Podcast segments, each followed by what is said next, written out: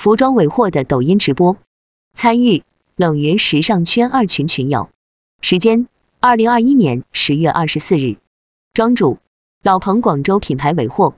以下的冷云时尚圈讨论是就行业问题的讨论及总结，这些分享属于集体智慧的结晶，他们并不代表冷云个人观点，希望通过此种方式能让更多行业人士受益。一为什么会做抖音直播？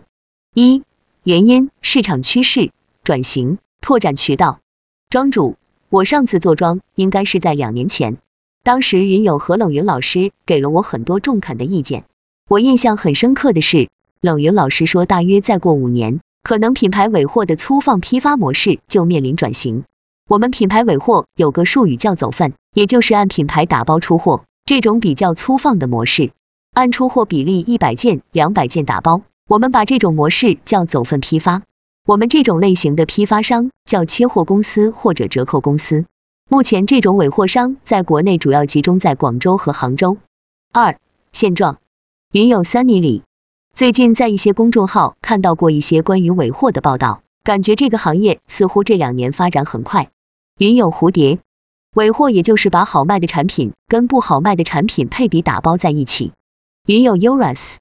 像淘宝上的很多品牌撤柜店铺，是不是都是通过这样的方式卖货？云友 Sunny 里，主要在广州的哪个地方呢？庄主，广州主要在白云区的石井镇，杭州主要集中在浙宝、银沙三位几个品牌市场。云友蒙泉，是不是很多人愿意跟尾货商拿货，因为会便宜一点吗？庄主，有些品牌会要求检标，有些品牌会不限制。尾货的优势在于性价比和品牌知名度，拿过朋友应该知道这种货有哪些缺点。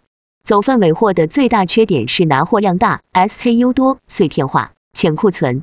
云友 Eleven，我认为尾货主要的问题是不起码，不同品类数量差距大。云友 Sunny 里，像我们这种做内衣品类的公司，断码的劣势就更明显。二，服装类目抖音直播大概的形式。一服装类抖音直播大概趋势，庄主，现在我们来聊直播电商。做电商的人就要有电商思维。做尾货电商，拍图上款成本高，库存浅，卖爆之后没货，下单做成本比拿货价还高。云友北北，我经常看到抖音有卖减标的品牌女装，之前我一直以为是高仿产品。庄主，目前品牌折扣的直播。主要集中在淘宝直播、快手直播、抖音直播、拼多多直播。品牌折扣走分的模式目前已经日渐落伍，它是一种落后生产力，市场份额日趋式微。我们二零一七年开始做淘宝直播，那时我开了八个直播间，后来全部撤掉了。我们当时走的是达人合作模式，商家没有主动权，做的人也比较少，那时候属于红利期。在二零一七至二零一九年，坚持做直播的人身家都翻了几番。尾货批发早期的客户主要是线下实体店为主。二零一六至二零一七年开始，陆续有主播开始拿品牌尾货。早期这些主播也依靠品牌货品的低价之优，吸引了大批粉丝。二零一六至二零二零年这几年是做品牌折扣直播主播享受红利的几年。云友北北，现在客户都已经分流了，有人蹲直播。有人蹲微信社群，我感觉去实体店少了。庄主，我们这些尾货批发商依赖这种行情，也爆发了一些出货量比较大的公司，体量稍微大点的公司，年出货量百万件，随之而来的就是恶性竞争导致的价格战，加上现在信息透明化，品牌厂商清库存的渠道非常之多。云有一行，现在很多品牌开始用直播的方式处理自己的积压库存。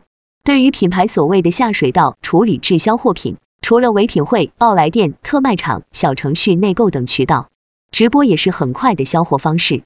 云友 Vincent，我认为直播比爱库存这种清货效率高。现在哪个清货渠道最好呢？庄主，直播、代购、传统电商、拼多多、品牌内购群。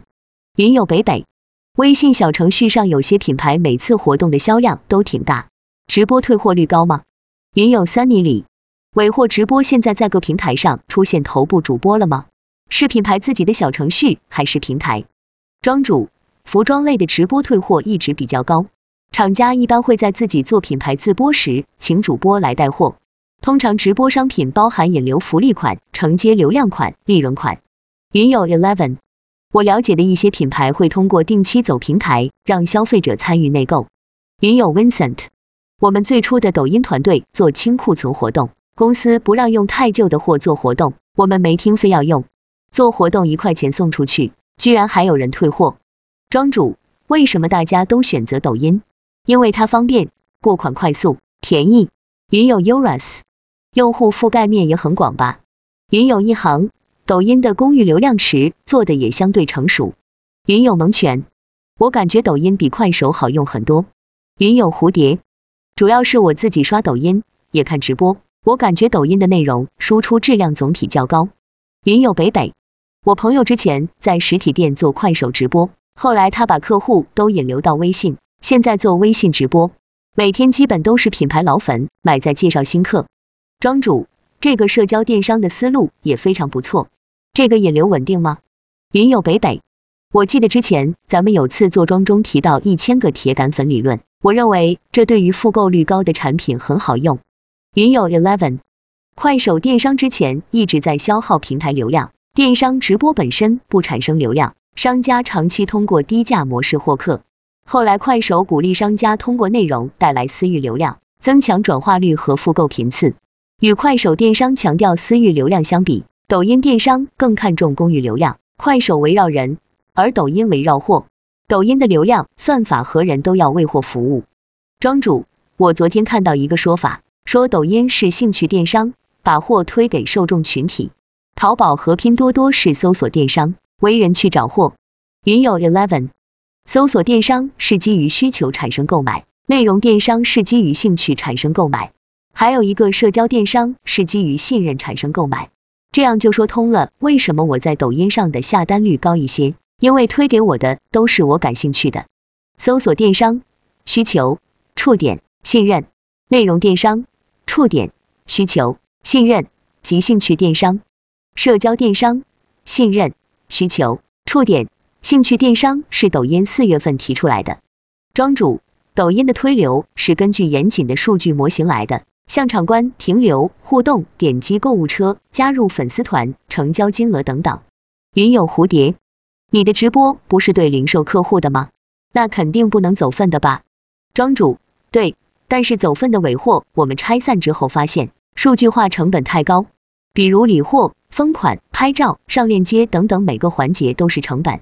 如果我们不严格按抖音的要求来做，很容易导致差评和掉口碑分。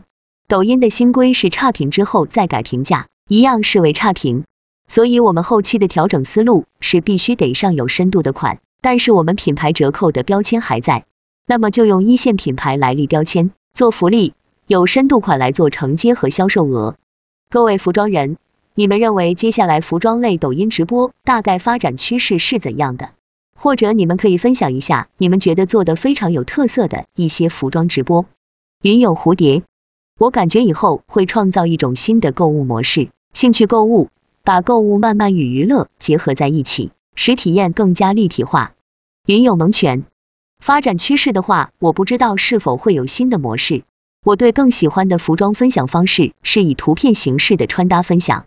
云有三米里，我感觉长期来看，服装类直播自播的比重会越来越大。庄主，自播一般是比较有实力的商家才会做得好。国外现在以服装直播卖货的方式还不是很流行，因为这个销售模式跟传统模式相比差异比较大。一是思路能否转变，二是原有优势渠道势必会产生阻力，三是团队。我感觉直播对于团队的要求很高，要会处理现场各种事情。通过抖音等短视频平台，鸿星尔克从濒临倒闭做到品牌热度第一。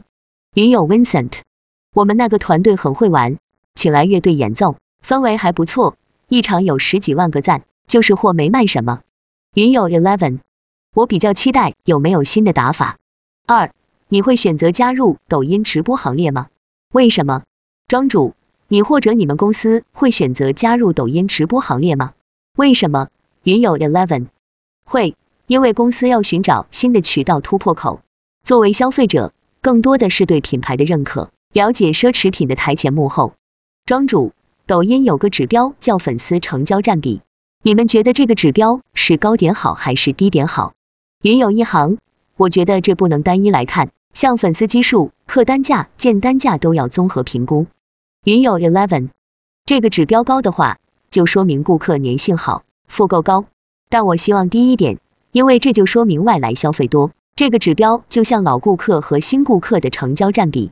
庄主，因为首先平台流量虽然大，但是始终是有限的，如果推流给你承接不住，就会分配给其他直播间。云有 eleven，像视频内容，看的人越多，推荐越多。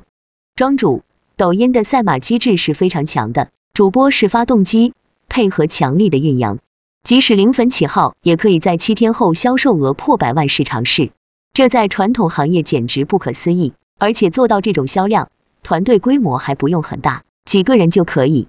云有 eleven，我认为这会有一个顶峰，下降后再重新创造新内容了。所以持续生产力特别重要，先了解游戏规则，熟悉并吃透后，才可以在游戏规则里随便玩。云有蝴蝶，你们是有找运营吗？还是学习相关运营技巧了？庄主，加入成熟团队是最快的方法。三，如何自建抖音直播？庄主，那么如何加入这股潮流，自建抖音直播团队呢？首先是团队方面，一般团队必要的职位包括主播、主播。场控、中控、运营、客服，如果还要拍短视频的，通常还要摄影和剧本。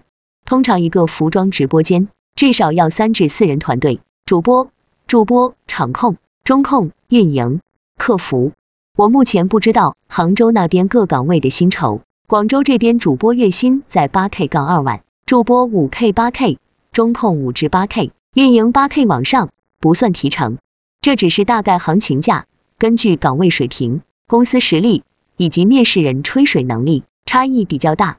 云友 eleven，杭州常规主播的年薪在十至二十二 W。庄主，直播还是离不开人、货、场三个基本元素，另外可能还要多一些剧本和套路。云有蒙权，互动更容易达成交易。云有 Uras，互动会让消费者有存在感。庄主，做直播的话，行业有句话。选品大于一切。我们现在刚调整方向，满世界找供应链和买手，也在尝试一种新的做爆品模式。有兴趣的群友可以探讨一下。营销模式也好，销售渠道变化也好，万变不离其宗，始终还是落在产品力上。直播硬件这方面主要包括场景、灯光、摄像设备、道具等。有主打户外直播的服装主播，有主打奢侈场景，有品牌专柜场景的等等。比如歌利亚直播间的满天星光，罗拉密码的顶灯，都是比较有特色的场景。如果我们想做好抖音直播，最简单的就是找到对标账号，模仿学习它，然后用自己的优势和特长超越它。想做好直播运营和操盘手的思路都要清晰，同时需要主播的基本功底和激情，后勤和其他岗位的通力配合等。